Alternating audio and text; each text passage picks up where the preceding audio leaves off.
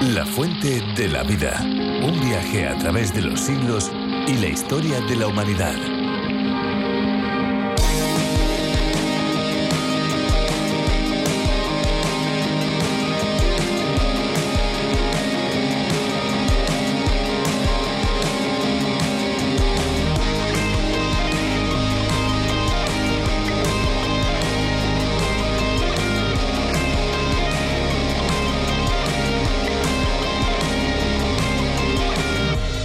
El deshumidificador es un aparato que elimina en parte la humedad del aire del medio que nos rodea en forma de vapor, simplemente al condensar ese vapor de agua que se transforma en agua destilada. Este agua destilada no se considera potable porque para que un agua sea potable para el consumo humano y poder beberla debe estar libre de microorganismos.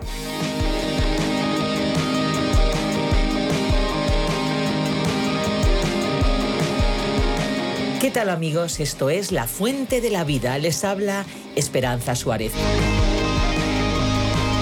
Amigos oyentes, nos alegramos mucho porque la difusión de este programa hace que miles y miles de personas puedan descubrir la palabra de Dios. Aunque comenzamos la fuente de la vida con curiosidades, este programa no es solamente un tiempo de curiosidades y de buena música, nada más, claro que no. Es bueno conocer esas curiosidades, es agradable escuchar una buena canción, pero el núcleo central de este espacio es la reflexión o meditación de la palabra de Dios, algo que ya es posible hacer en nuestro propio idioma y en este caso en la versión para España. Si quieren conocer más sobre este espacio, les invitamos a visitar lafuentedelavida.com. Pueden también descargarse nuestras aplicaciones a través de la Biblia y RTM 360 y no olvidarnos del Facebook y del Twitter porque también estamos en las redes sociales. Aprovechemos esta pausa musical para poder divulgar el programa a través de las redes. ¿Qué les parece?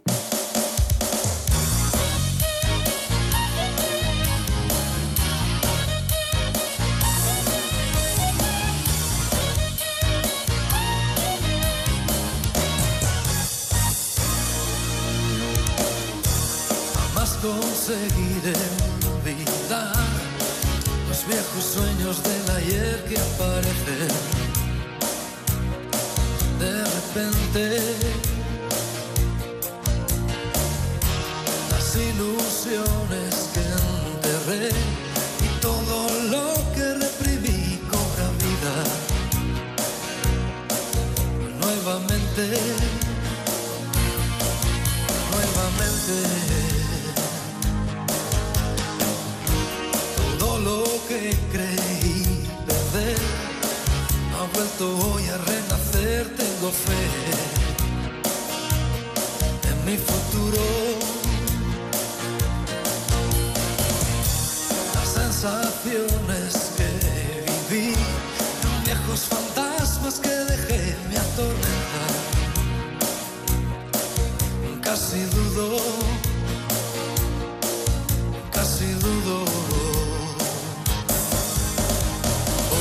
time.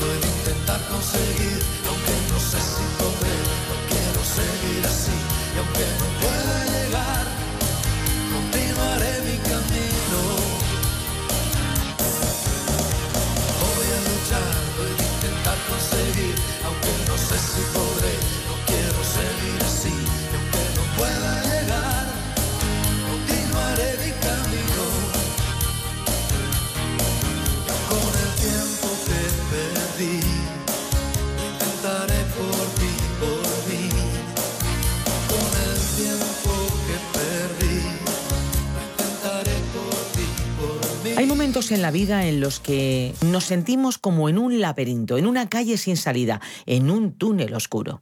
Parece que nada nos puede sacar de ese tiempo de dificultad aparentemente interminable. Son muchas las situaciones difíciles que enfrentamos y necesitamos que alguien nos ayude.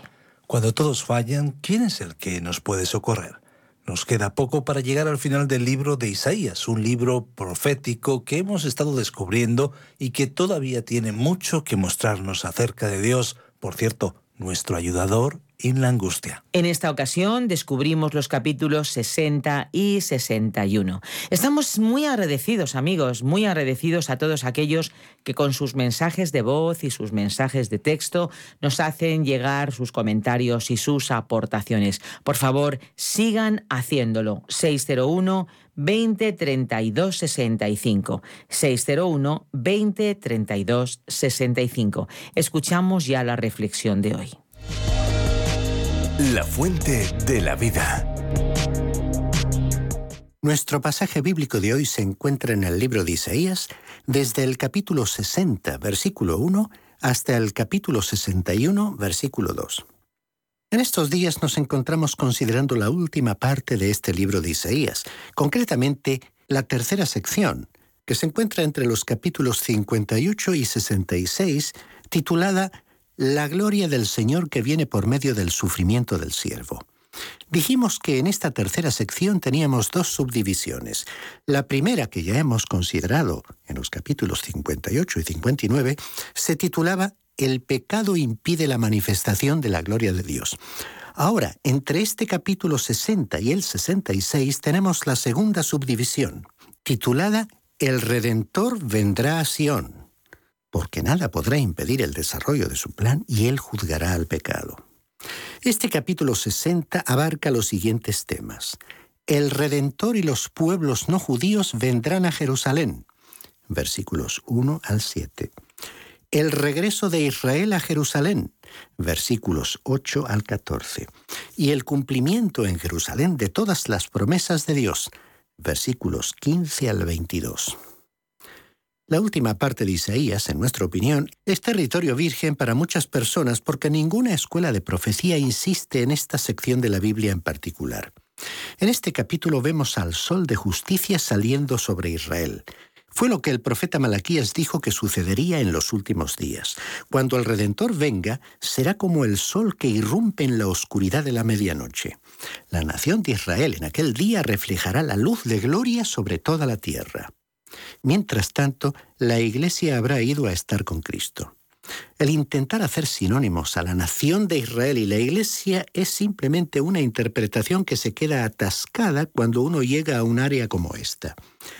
Esa es una interpretación poco satisfactoria que no encaja con las dimensiones de estas profecías, y queremos enfatizar que esto ha causado mucha confusión. Es que ciertas escuelas de interpretación bíblica asignan poca importancia a la profecía porque descuidan secciones como este gran capítulo de la Biblia. Esta tercera y final división del libro de Isaías presentó al Redentor en la cruz, a partir de ese pasaje ha habido un progreso y un desarrollo definido que habló no ya del gobierno de Dios, como hizo la primera parte de Isaías, sino más bien de la gracia de Dios. En la primera sección el énfasis recayó sobre la ley y aquí recae sobre la gracia. Y encontramos aquí, tal como también vimos en la primera sección, que hay amor en la ley. Y también en esta sección encontramos que hay ley en el amor. El capítulo ante nosotros nos lleva a una manifestación plena del reino milenario. El capítulo 59 terminó diciendo que el Redentor vendría a Sión. Ahora, al avanzar por el capítulo 60, él ya había llegado. En el idioma hebreo existe lo que se conoce como el tiempo profético, cuando el profeta va más allá del evento y lo mira retrospectivamente como si fuera historia. Isaías habló de muchos eventos futuros como si ya hubieran ocurrido, por ejemplo, el capítulo comenzó diciendo, Levántate, resplandece, porque ha venido tu luz y la gloria del Señor ha nacido sobre ti. Yo no puedo entender que para Dios decir que algo va a ocurrir significa que Él ya se encuentra en el otro lado de ese evento. Para Él es igual que si ya hubiera sucedido. En otras palabras, la profecía es el molde en el cual se vierte la historia. Leamos ahora el versículo 1 que comienza a destacar el hecho de que el Redentor y los pueblos no judíos vendrán a Jerusalén. Levántate, resplandece, porque ha venido tu luz y la gloria del Señor ha nacido sobre ti. Ha llegado la luz de la cual habló el profeta Malaquías en su capítulo 4, versículo 2, diciendo, Mas para vosotros los que teméis mi nombre, nacerá el sol de justicia y en sus alas traerá salvación. Volviendo a Isaías capítulo 60, leamos el versículo 2.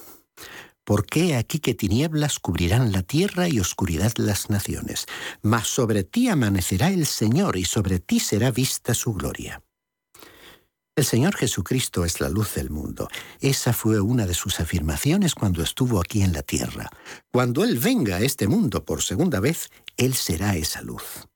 Aquí dice, porque he aquí que tinieblas cubrirán la tierra. La venida de la luz será necesaria para la noche de oscuridad que habrá cubierto la tierra y que la cubre también en la actualidad. A pesar de la predicación del Evangelio por más de dos mil años, hay un círculo más amplio de oscuridad que nunca antes. La luz debe preceder a las bendiciones futuras. El sol de justicia debe salir para traer el día del reino. La predicación nunca tuvo la intención de traer el reino, porque se requiere la presencia de la luz para traer dicho reino. ¿Y quién es la luz? El Señor Jesús. Necesitamos la presencia del Redentor de Sión, y Él va a traer a los pueblos no judíos de lejanas tierras.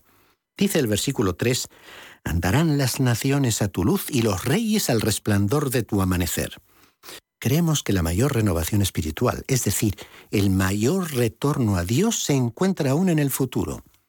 En su carta a los romanos, capítulo 11, versículo 15, el apóstol Pablo, hablando de Israel, dijo, Porque si su exclusión es la reconciliación del mundo, ¿qué será su admisión, sino vida de entre los muertos? Será la resurrección de la nación de Israel y la resurrección del mundo. Y ahora en el versículo 4 leemos, Alza tus ojos alrededor y mira. Todos estos se han juntado, vienen hacia ti. Tus hijos vendrán de lejos y a tus hijas las traerán en brazos. Rebeldes y esparcidos, todos van a regresar a la tierra prometida, pero en obediencia a Dios. Y las mujeres, más débiles que los hombres, serán llevadas en brazos, así como las mujeres en el Medio Oriente acostumbraban a llevar a sus hijos apoyados en la cadera.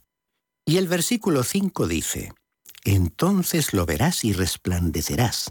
Se maravillará y ensanchará tu corazón, porque se habrá vuelto a ti la abundancia del mar y las riquezas de las naciones habrán llegado hasta ti. Aquí se nos muestra la imagen del tremendo movimiento de pueblos dirigiéndose hacia Jerusalén por tierra, mar y aire, lo cual causará gran asombro. Y en el versículo 6 leemos, Multitud de camellos te cubrirá y dromedarios de Madián y de Efa Vendrán todos los de Sabat trayendo oro e incienso y publicarán las alabanzas del Señor. Nuevamente tendremos a hombres sabios o magos, no solo del este, sino de todas partes del mundo, que vendrán trayendo regalos de oro e incienso para el Redentor. Observemos que aquí no se menciona que traerán mirra. ¿Por qué? Porque la mirra nos hablaba de la muerte de Cristo en su primera venida. En su segunda venida no traerán mirra, este es un versículo notable. Y ahora el versículo 7 dice, Todo el ganado de Cedar será reunido para ti. Carneros de Nebaiot estarán a tu servicio. Serán una ofrenda agradable sobre mi altar, y daré esplendor a la casa de mi gloria. Aquí la escena describe a ganados llevados a Jerusalén para el sacrificio. Según algunos, los sacrificios serán instituidos nuevamente en el templo milenario. Para otros, esta afirmación resulta difícil de aceptar. El tema es mencionado en el libro del profeta Ezequiel desde el capítulo 40 al 44. Se sugiere que estos sacrificios señalarían retrospectivamente a la muerte de Cristo, tal como en el Antiguo Testamento señalaban anticipadamente a su muerte. En este caso, los sacrificios tendrían el mismo significado. Leamos ahora el versículo 8 que comenta la segunda subdivisión de este capítulo que lleva el título El regreso de Israel a Jerusalén. ¿Quiénes son estos que vuelan como nubes y como palomas a sus ventanas? Si hubiera alguna profecía en la Biblia que sugiera la existencia del avión, podría ser esta. Pero en realidad creemos que aquí se está haciendo referencia a las naves del mar no se refiere a lo que está ocurriendo hoy, que no alcanza a abarcar las dimensiones de la profecía. Ahora, en el versículo 9 de este capítulo 60 de Isaías, leemos. Ciertamente en mí esperarán los de las costas y las naves de Tarsis desde el principio, para traer tus hijos de lejos, su plata y su oro con ellos, al nombre del Señor tu Dios y al Santo de Israel que te ha glorificado. El nombre Tarsis, tal como se usó aquí, evidentemente se refiere a las naciones marítimas, cuyos barcos serán utilizados para ayudar a regresar a los israelitas a la tierra de la promesa. Las naciones que antes destruyeron a Israel ayudarán en su recuperación. En aquel entonces, las naciones los enviarán de regreso y los enviarán con regalos, tal como hicieron los egipcios en ocasión del Éxodo. Después de todo, en aquel tiempo, los israelitas solo recaudaron los salarios o pagos que les debían, y recogieron una gran cantidad, aunque recordemos que habían estado trabajando como esclavos durante 400 años. Y ahora, en el versículo 11 del capítulo 60 leemos, Tus puertas estarán de continuo abiertas, no se cerrarán de día ni de noche, para que a ti sean traídas las riquezas de las naciones y conducidos hasta ti sus reyes. Aquí podemos ver que las naciones del mundo que sean salvas van a ir a Jerusalén en el reino. Y en el versículo 12 leemos, Porque la nación o el reino que no quiere servirte perecerá, del todo será asolado. En el Evangelio de Mateo capítulo 25 versículos 31 al 46, el Señor Jesucristo dejó en claro que su juicio sobre las naciones se basaría en su trato de los judíos. En el reino, como dijo Pablo en su carta a los Filipenses, capítulo 2, versículos 10 y 11, toda rodilla se doblará y toda lengua confesará que Jesucristo es el Señor. En el reino toda la humanidad será obligada a inclinarse ante Jesús. La obligación, por supuesto, será la de la opinión pública de ese tiempo. Habrá aquellos que en su interior no querrán inclinarse, pero seguirán la formalidad de hacer el gesto. Entonces, cuando Satanás sea liberado al final del período del reino, aquellos que tengan la rebelión oculta en sus corazones tenderán a apoyar al enemigo de Cristo y esa será la última rebelión. Después vendrá el aspecto eterno del reino. Creemos que ciertos cambios radicales tendrán lugar entonces. No habrá una tierra parcialmente arreglada, sino que comenzarán a existir una tierra nueva y cielos nuevos. Dios hará todas las cosas nuevas y Él nos permitirá comenzar de nuevo. Estamos esperando ansiosamente ese día. Él no va a reparar la vieja naturaleza.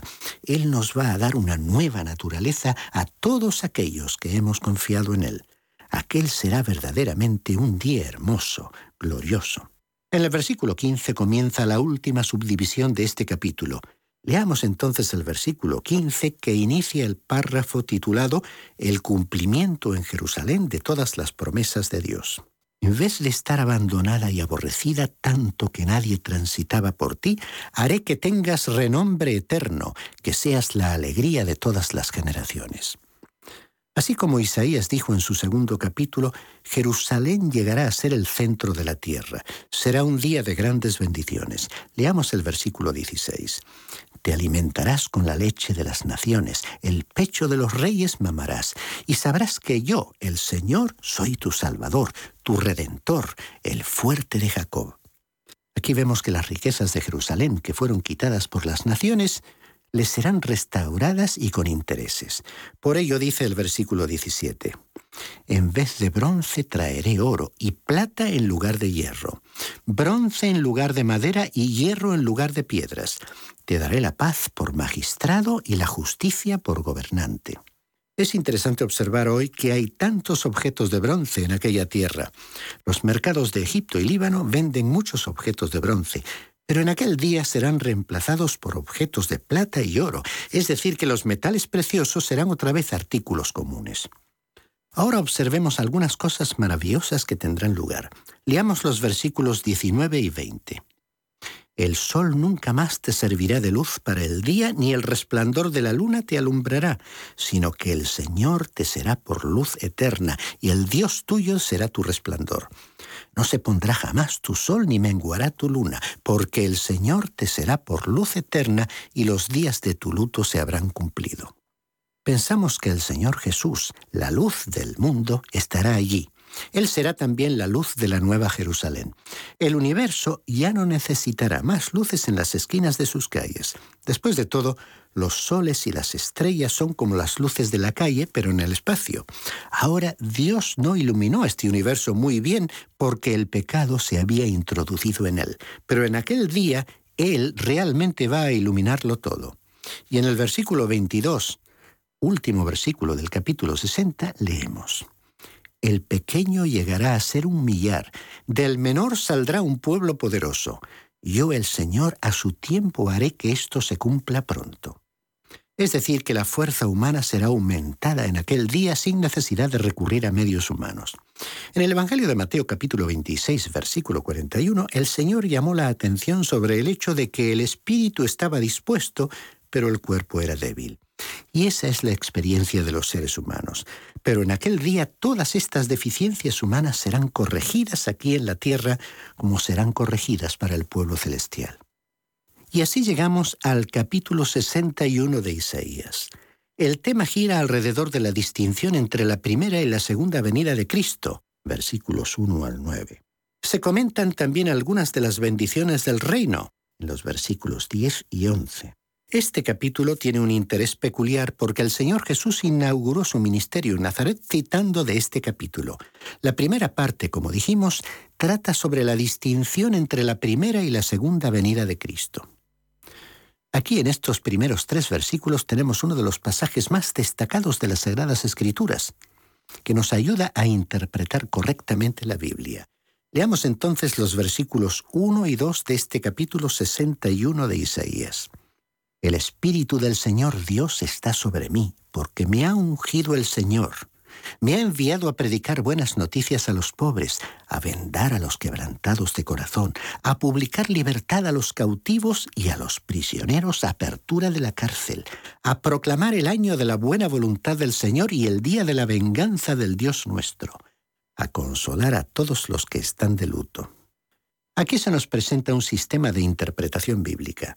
Si fuéramos a leer este pasaje sin conocer el Nuevo Testamento, no estaríamos seguros de saber de quién se estaba hablando. ¿Quién fue el que dijo, el Espíritu del Señor Dios está sobre mí? Ahora, si fue el Señor Jesús, ¿se refiere a su primera o a su segunda venida? Bueno, en el Nuevo Testamento tenemos la interpretación de Dios. Cuando el Señor Jesús entró en la sinagoga de su ciudad, de Nazaret, Él leyó esta sección. Leamos en el Evangelio de Lucas capítulo 4 versículos 16 al 19. Vino a Nazaret donde se había criado y el sábado entró en la sinagoga conforme a su costumbre y se levantó a leer. Se le dio el libro del profeta Isaías y habiendo abierto el libro halló el lugar donde está escrito. El Espíritu del Señor está sobre mí por cuanto me ha ungido para dar buenas nuevas a los pobres, me ha enviado a sanar a los quebrantados de corazón, a pregonar libertad a los cautivos y vista a los ciegos, a poner en libertad a los oprimidos y a predicar el año agradable del Señor. Ahora bien, estimado oyente, si usted lee nuevamente el pasaje de Isaías capítulo 61 versículos 1 y 2, verá que el Señor en Nazaret ni siquiera terminó de leer la última oración. ¿Por qué no continuó leyendo?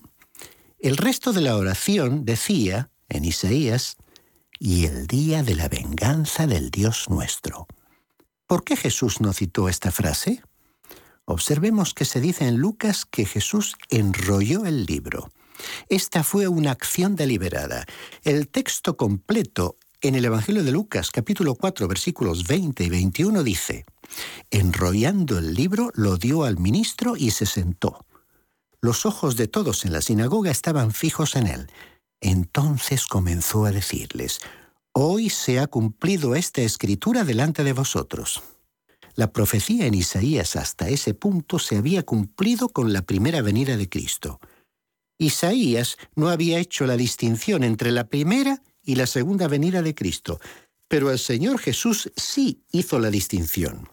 En la profecía de Isaías, la pequeña conjunción y separó la primera de la segunda venida de Cristo, es decir, que implicó un periodo de más de dos mil años de duración. Los profetas escribieron sobre la primera y la segunda venida de Cristo. Ellos vieron estos dos grandes eventos, pero no supieron la extensión de tiempo que transcurriría entre ambos.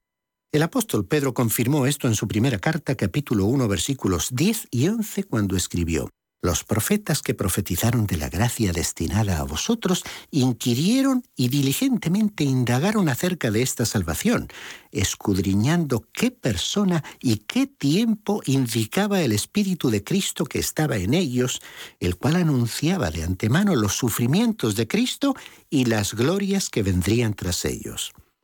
O sea que Pedro dijo que los profetas hablaron sobre los sufrimientos de Cristo y de la gloria de Cristo. Y nosotros vemos esto en las secciones primera y segunda del libro de Isaías.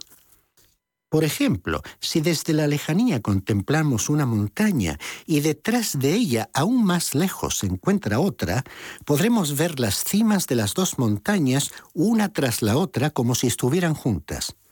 Ahora, si nos trasladamos hasta sobrepasar la primera montaña, veremos un valle de varios kilómetros situado entre ambas montañas. Pero si hubiéramos permanecido en nuestro primer puesto de observación, no podríamos haber sabido que había un valle y menos aún calcular la distancia entre ambas montañas. El profeta se encontraba mirando al futuro. Vio la primera y la segunda venida de Cristo. Quizás estaba un poco confundido. ¿Cómo podría entender que el Señor dijo que iba a consolar a los quebrantados de corazón, abrir las prisiones y al mismo tiempo estaba anunciando el día de la venganza de Dios? ¿Cómo podían ser ciertas ambas afirmaciones? Si el profeta hubiera estado en el momento histórico en que nos encontramos hoy, lo habría entendido. Nosotros estamos en el valle, entre la primera y la segunda venida de Cristo. Podemos mirar atrás a la primera venida cuando vino para cumplir el mensaje anunciado en Lucas capítulo 4 versículos 20 y 21 y para morir en la cruz como nuestro redentor, como vimos en Isaías capítulo 53. En algún lugar más allá del primer pico de montaña se encuentra el segundo, es decir, la segunda venida de Cristo. Sin embargo, antes de que Él venga otra vez, la iglesia será removida de la escena terrenal. En el Evangelio de Juan capítulo 14 versículo 3 Jesús dijo, y si me voy y os preparo lugar, vendré otra vez y os tomaré conmigo, para que donde yo esté, vosotros también estéis. Veamos la frase de Isaías capítulo 61 versículo 2. A proclamar el año de la buena voluntad del Señor y el día de la venganza del Dios nuestro. Cuando Él venga a la tierra por segunda vez para establecer su reino, será para venganza. En el capítulo 63 veremos que pisará el lagar de la ira de Dios no será precisamente una escena agradable, y Dios nunca dijo que lo sería. Pero Cristo va a reprimir la rebelión que tenga lugar aquí en la tierra. Es que esta pequeña tierra está bajo su control. Es el Señor Jesucristo quien lleva el control final. Él es el Rey y vendrá algún día a sofocar la rebelión, y este será el día de la venganza del Dios nuestro. El versículo 2 continúa diciendo, a consolar a todos los que están de luto. Inmediatamente después de anunciar el día de la venganza, él dijo que iba a consolar a todos los que estuvieran de duelo y a aquellos que se lamentarían por su pecado, que anhelaban en sus corazones vivir un día mejor y que querrían ser obedientes al Señor. Pero hoy vivimos en el día de la gracia, en los días de la proclamación de las buenas noticias. Y estas bendiciones que el Señor anunció en la sinagoga de Nazaret, como el remedio para las heridas del alma, la libertad a los cautivos del pecado y la vista a los que están espiritualmente ciegos, forman parte del mensaje del Evangelio y usted, estimado oyente, puede hacerlas suyas por la fe en Jesús, que murió y resucitó para que usted las pueda recibir.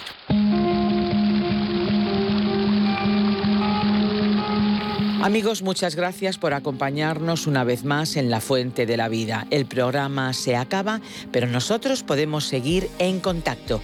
Pueden llamarnos al 91 422 0524 o bien al 601 20 32 65. Recuerden que si llaman desde fuera de España pueden pulsar el prefijo más 34. Y si desean enviarnos un correo electrónico lo pueden hacer a la siguiente dirección info arroba radioencuentro.net. Info arroba radioencuentro.net. El programa de hoy y los anteriores están disponibles en nuestra web lafuentedelavida.com o bien en la aplicación La Fuente de la Vida que se puede encontrar también con el nombre a través de la Biblia.